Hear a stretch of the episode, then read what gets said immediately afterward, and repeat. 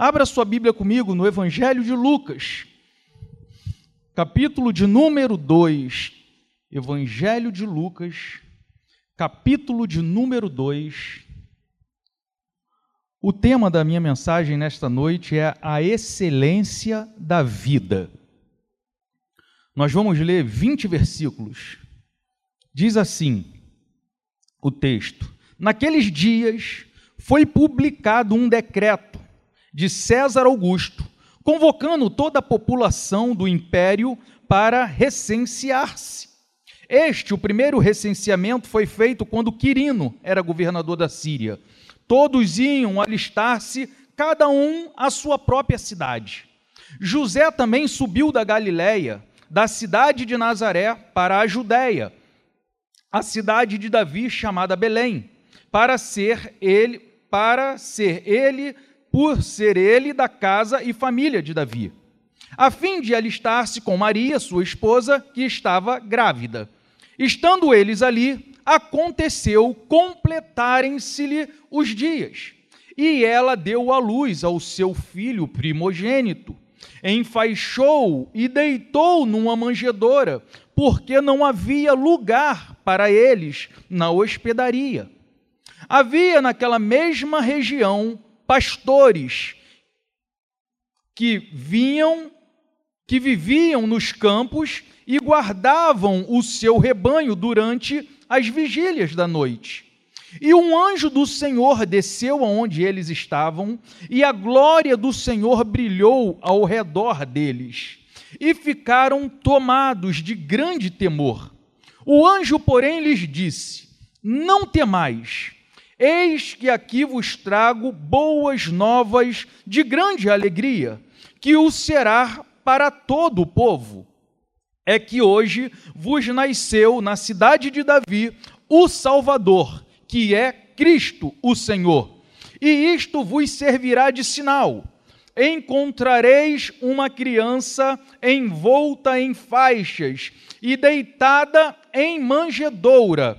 E subitamente apareceu com um anjo uma multidão da milícia celestial, louvando a Deus e dizendo: Glória a Deus nas maiores alturas e paz na terra entre os homens, a quem ele quer bem. E ausentando-se deles o anjo para o céu, diziam os pastores uns para os outros: Vamos a Belém e vejamos os acontecimentos que o Senhor nos deu a conhecer foram apressadamente e acharam Maria e José e a criança deitada na manjedoura, e vendo, divulgaram o que lhes tinha sido dito a respeito deste menino. Todos os que ouviram se admiraram das coisas referidas pelos pastores. Maria, porém, todas Maria, porém, guardava todas estas palavras meditando-as no coração. Voltaram então os pastores, glorificando e louvando a Deus por tudo o que tinha ouvido e visto como lhes fora anunciado. Feche seus olhos, curva sua cabeça, Senhor. Nós estamos alegres nesta noite por poder ouvir, Senhor, uma vez mais uma porção da tua palavra. Te pedimos que a tua graça venha sobre nós, para que, ao fazermos, ó Senhor, alguma reflexão sobre a tua palavra, possamos ser transformado pelo poder da mesma. Fala com o teu povo nesta noite, porque esse é o desejo, Senhor, da nossa alma, sempre ouvir a tua voz. Oramos em nome de Jesus. Amém. Pode tomar o seu lugar, querido. Tem uma água aberta aqui, eu acho que ninguém tomou, não, né? Eu tomei.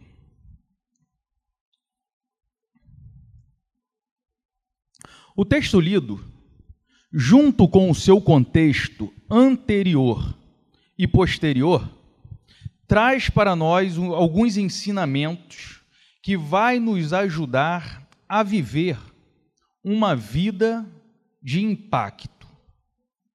Seminarista Renato, o que seria uma vida de impacto? Uma vida fora do comum. Como diz o pastor na sua oração, uma vida diferente dos iguais. Deus tem nos chamado para sermos diferente do mundo. E quando nós começamos a agir diferente, nós causamos um impacto na sociedade.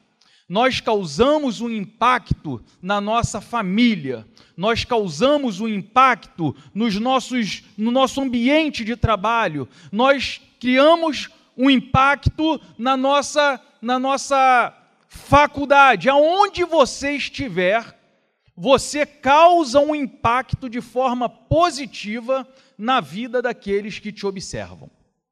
Isso é uma vida de impacto. Contudo, antes de adentrarmos nesses ensinamentos, eu quero trazer à sua memória um dos maiores milagres que Deus nos permite viver todos os dias, que é a formação da vida. Se há um mistério, se há algo difícil de compreender com a nossa mente finita, é o milagre da vida. Como que se dar esse esse milagre é algo que pelo menos para mim é maravilhoso demais. E eu fiquei pensando no processo da gestação da mulher. É algo interessante demais. E aí eu fui ler um pouquinho, estudar um pouquinho, encontrei alguns dados. A mulher, ela tem um ciclo de 3 a 14 dias para amadurecimento do óvulo. Quando esse óvulo ele está maduro, ele é liberado para as trompas para ser fecundado. Para ser fecundado naturalmente, precisa-se do espermatozoide, do homem, que ao se relacionar com a mulher, libera o espermatozoide para fecundar o óvulo. E aí começa um processo de transformação. O embrião, ele começa a se desenvolver e a tomar uma forma humana como nós conhecemos, que se torna o feto. E aí, dentro da mulher, começa a acontecer algumas alterações muito loucas. Placenta, líquido aniótico, cordão umbilical e etc e tal, outras coisas começam a acontecer por dentro da mulher. São algumas coisas que acontecem dentro dela. E por fora, ela começa a perceber que a barriga começa a crescer. E aí começam os desejos, o enjoo, o inchaço, o cansaço, porque começa a pesar, não é assim? A mulherada que já teve filho começa a pesar, e tudo isso em um período de nove meses. É algo que acontece dentro da mulher que nós não conseguimos explicar de tão maravilhoso. Um, um, um, um misto de transformação e sem contar né, no, nos hormônios que são liberados né, na, na corrente sanguínea da mulher e faz ela ter alguns sentimentos, e aí vai.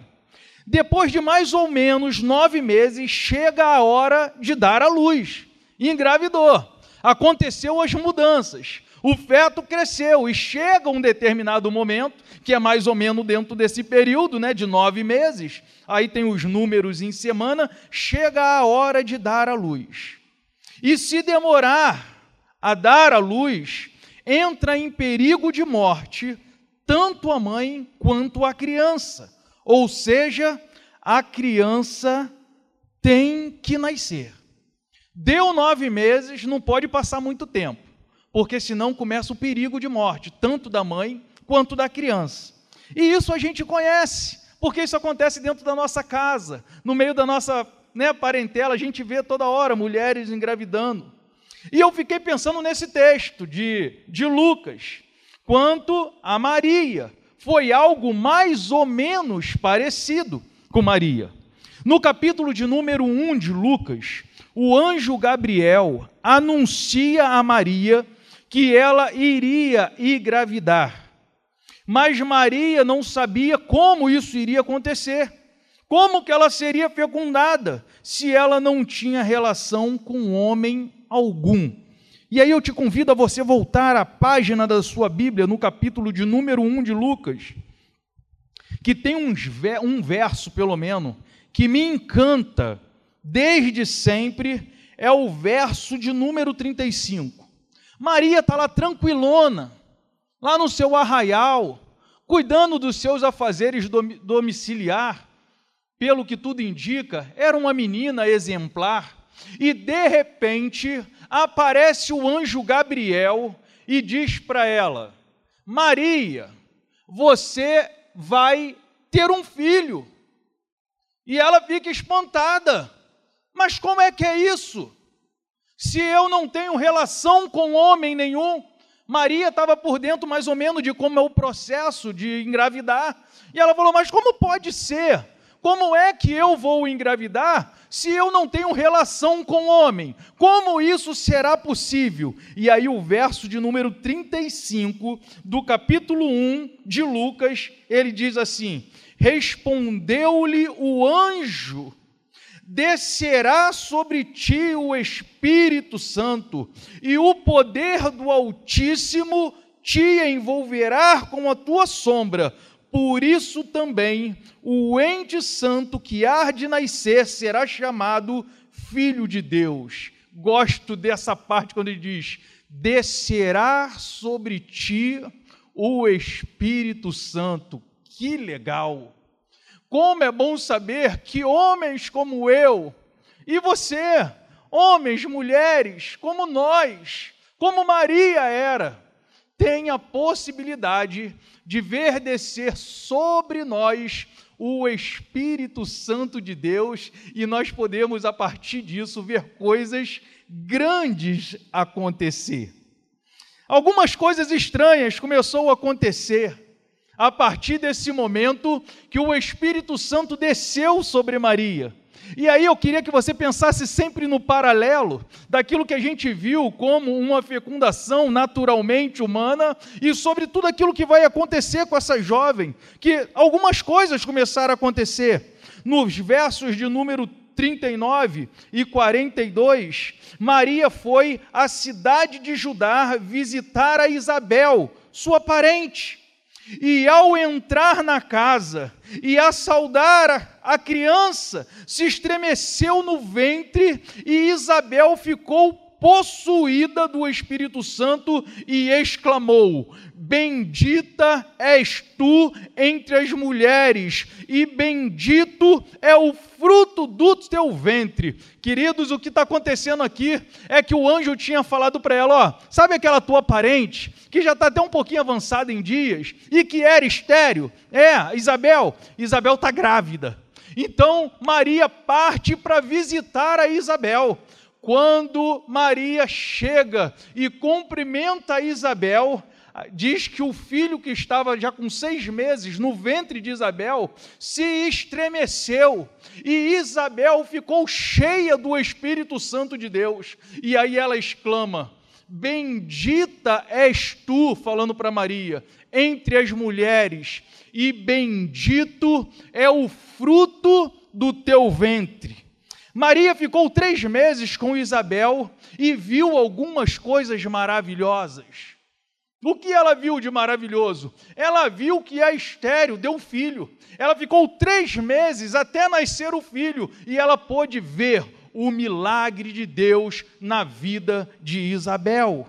Qual foi a outra coisa maravilhosa que Maria viu durante esses três meses que ela ficou ali? Ela viu o sacerdote mudo voltar a falar. Lembra do pai de do pai do menino? duvidor do anjo que isso não poderia acontecer. E o anjo falou: então, por sinal, você vai ficar mudo até a criança nascer.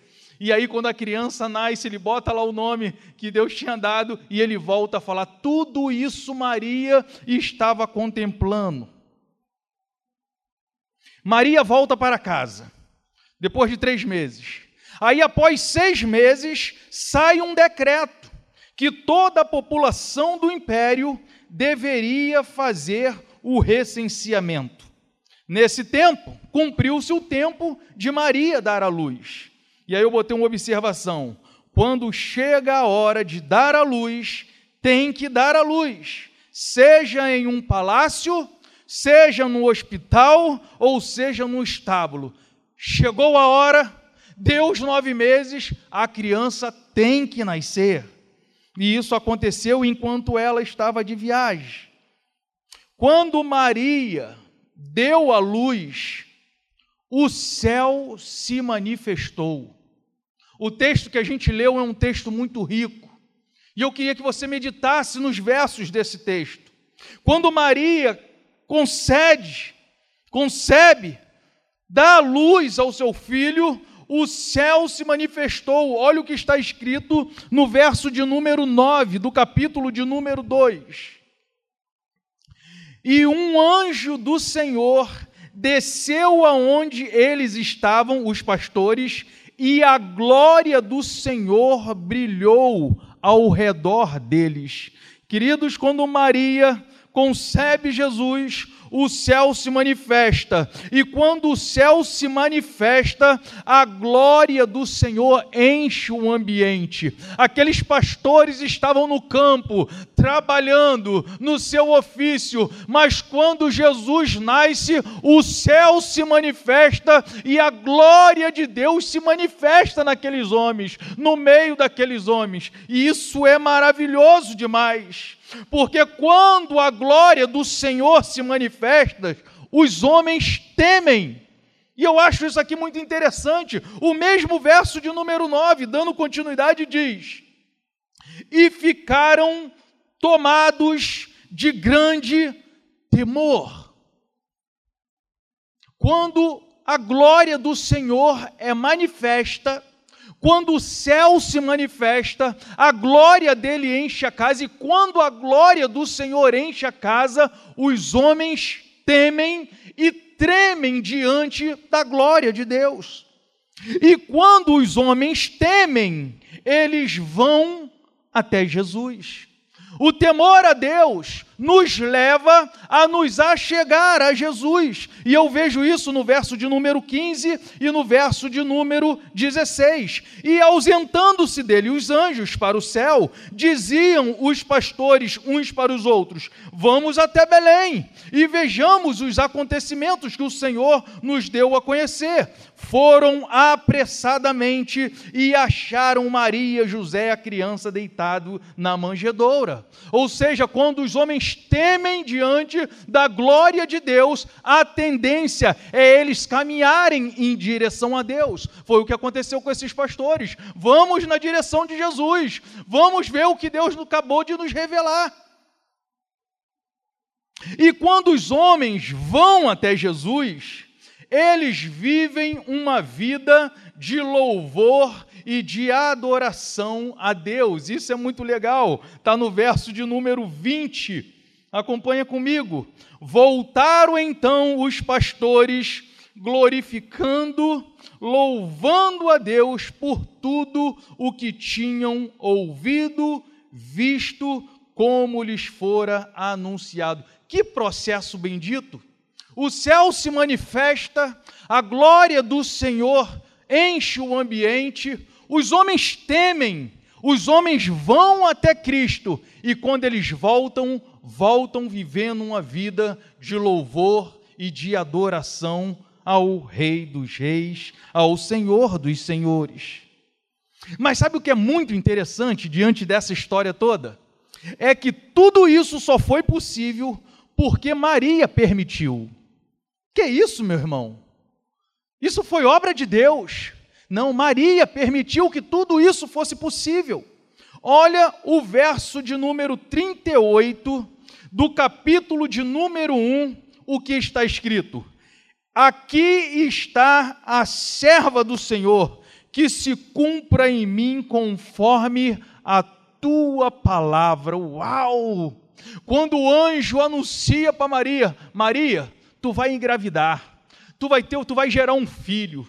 Sabe? E esse filho vai ser do Espírito Santo. E começa a relatar para Maria tudo aquilo que iria acontecer. No fim, Maria, mesmo sem entender, Maria diz assim: Aqui está a serva do Senhor, que se cumpra em mim os teus propósitos, que se cumpra em mim o teu querer. Senhor, eu estou aqui. Lembro de Isaías: Eis-me aqui, Senhor, envia-me a mim. Lembra quando Deus fala para o profeta: Quem eu enviarei? Eis-me aqui envia-me a mim. Eu quero com isso te dizer que Deus tem algo grandioso para fazer na tua vida e através da tua vida, mas é preciso que você se posicione e diga para o Senhor: Senhor, aqui está o teu servo, Senhor, aqui está a tua serva, aqui está o teu filho. Eu quero que se cumpra em mim tudo aquilo que tu já tens sonhado a meu respeito,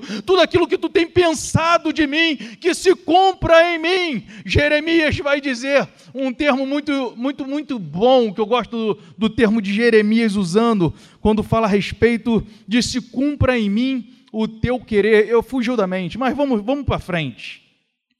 Eu botei aqui. Quem é fecundado pelo Espírito Santo tem que sentir, pelo menos, dois sintomas de gravidez o homem e a mulher, que são fecundados pelo Espírito Santo. Eu quero acreditar que no teu coração tu está assim hoje. Se cumpre em mim, Senhor. Cumpre em mim a tua vontade. Que o Espírito Santo desça sobre mim nesta noite e me engravide do Senhor nesta noite. E aí eu coloquei aqui que aquele que é fecundado pelo Espírito Santo precisa sentir pelo menos dois sintomas da gravidez. O primeiro, desejo. Mulher, quando engravida, tem desejo. Desejos loucos, às vezes, não é verdade? Desejo, graças a Deus, a minha mulher me deu pouco problema. Ela só queria comer macarrão e carne moída. Glória a Deus, eu encontro em qualquer lugar. Mas a minha irmã já foi diferente. A minha irmã teve desejo de comer tijolo. Não podia ver uma parede que ela lá arrancava uma lasca de tijolo e comia tijolo. E tem cada desejo louco. Mas o Espírito Santo, quando nos fecunda, nós precisamos de ter desejo. E eu botei aqui: desejo de orar.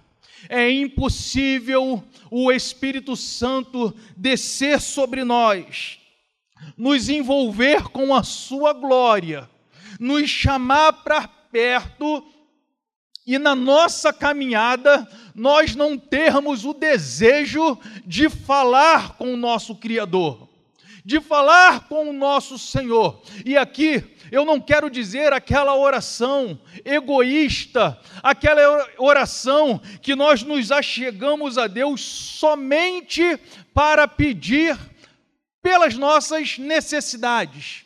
O que é justo, o que não tem nada de errado, nos achegarmos a Deus e colocar diante dele aquilo que nós estamos precisando.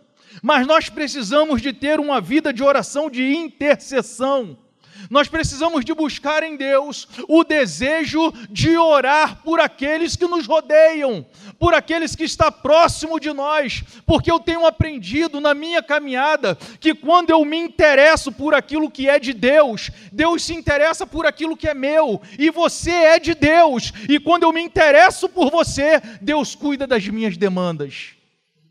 E quando a gente percebe essa chave. Isso é como se fosse uma chave, querido. Quando eu me desprendo um pouco de mim, quando eu tiro um pouco os olhos das minhas necessidades e eu começo a me preocupar um pouco mais com aquele que está perto de mim, com aquele que está próximo de mim, passando por algum problema e eu me coloco do lado dele, eu não tenho muito não, sabe? Eu não tenho muita força não, mas o pouquinho que eu tenho eu quero aqui te abençoar. Deixa eu orar por você, deixa eu te socorrer socorrer aqui em oração. Eu já tive algumas experiências, querido, e eu falo com propriedade. Teve momentos que eu estava cheio de demanda, mas tinha pessoas perto de mim que precisavam de oração. Como eu disse aqui semana passada, o meu primo estava com um casamento esfacelado, destruído, desesperado. Uma família que nós olhávamos assim e não via como aquilo acontecia. Uma família direitinha, toda construidinha.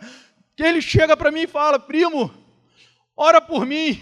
Me ajuda, porque eu já não tenho força para orar, eu não consigo ler a Bíblia. E foi aí que nasceu aquelas minhas devocionais, porque eu me larguei um pouco das minhas demandas e comecei toda manhã, botava no WhatsApp uma mensagem, uma oração, uma mensagem, uma oração, e sem eu perceber, Deus estava cuidando de mim aqui, querido, no meio de uma pandemia, tudo parado, cliente sem dinheiro, não entrava serviço na oficina, mas a minha vida continuou funcionando, Deus continuou me sustentando e dando até mais daquilo que era antes, por quê? Porque eu me interessei por aquilo que era de Deus. Quando você se interessa pelas coisas de Deus, Deus entra com providência nas suas causas.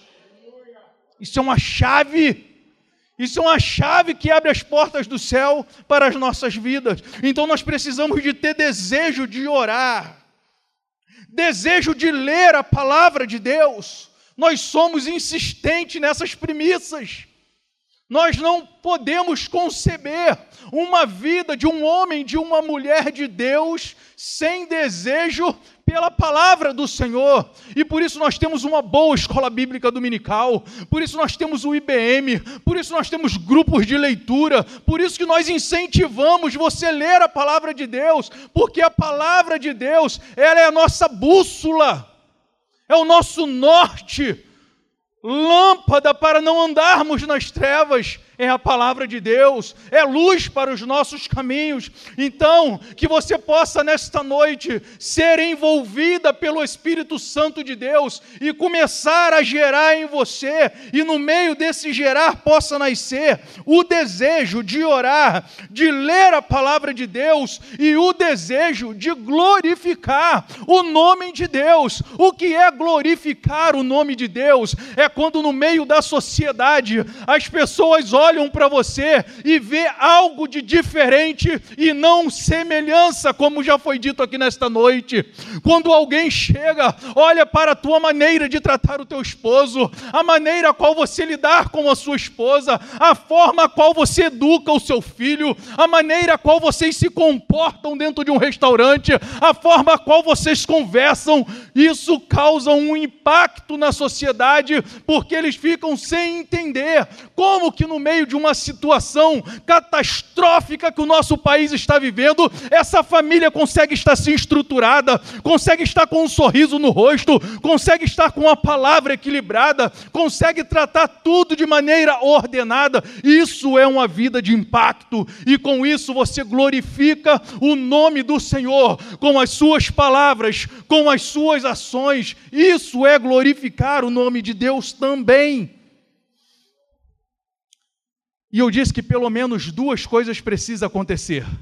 A primeira, da grávida, é o desejo, e a segunda é inevitável, é o enjoo. O homem e a mulher de Deus, que é fecundado pelo Espírito Santo, ele precisa ter enjoo do pecado. E aí você fala, isso aí, irmão, isso é. E às vezes não, querido. Às vezes nós somos favoráveis ao pecado e nós precisamos de voltar à primeira premissa, que é orar a Deus para que a segunda seja uma verdade, porque às vezes o pecado nos atrai, o pecado nos seduz. Hoje foi dito aqui pelo pelo professor da escola bíblica, Ivan, nosso diácono, que em Tiago está escrito que ninguém ao ser tentado diga eu sou tentado por Deus, porque a Deus ninguém tenta e não pode ser tentado, mas nós somos tentados pela nossa própria concupiscência, ou seja, aquilo que nossa alma, o nosso espírito não quer, a nossa carne deseja, o pecado nos atrai e nós somos muitas das vezes tendenciosos a caminhar para o lado do pecado, mas quando nós usamos o desejo da oração, o desejo da palavra, clamamos ao Senhor por socorro, Ele vem e estende a sua mão de poder e nos tira desse desejo e nos apluma novamente. Por isso, nós precisamos de ter desejo de orar, de ler a palavra, glorificar o nome de Deus, para que nós possamos ter nojo do pecado que nos afasta de Deus. Não adianta estar com o microfone na mão, pregando a vento e prosa a palavra de Deus. Não adianta ter cargo de diácono, não adianta ser frequentador de igreja, não adianta ser dizimista fiel. Se você for conveniente com o pecado, quando a trombeta tocar, nós vamos para o inferno. E eu só sou crente porque eu quero viver a minha eternidade na glória. Eu só estou aqui hoje porque eu quero ouvir: Vinde bendito de meu Pai, vem possuir por herança aquilo que eu tenho preparado para você antes da fundação do mundo. Essa é a minha esperança, querido, e que essa seja a tua esperança. Vale a pena ser fiel, vale a pena continuar crendo no arrebatamento da igreja, porque ele virá rebatar os que forem fiéis a Ele. Permaneça mais um pouquinho fiel, permaneça fiel até o fim, porque é no final que está a vitória do crente. Quando esses sintomas acontecem, a pessoa começa a sentir o peso da dificuldade o peso de carregar a sua cruz. Aquele que quiser seguir após mim, tome a sua cruz e siga-me.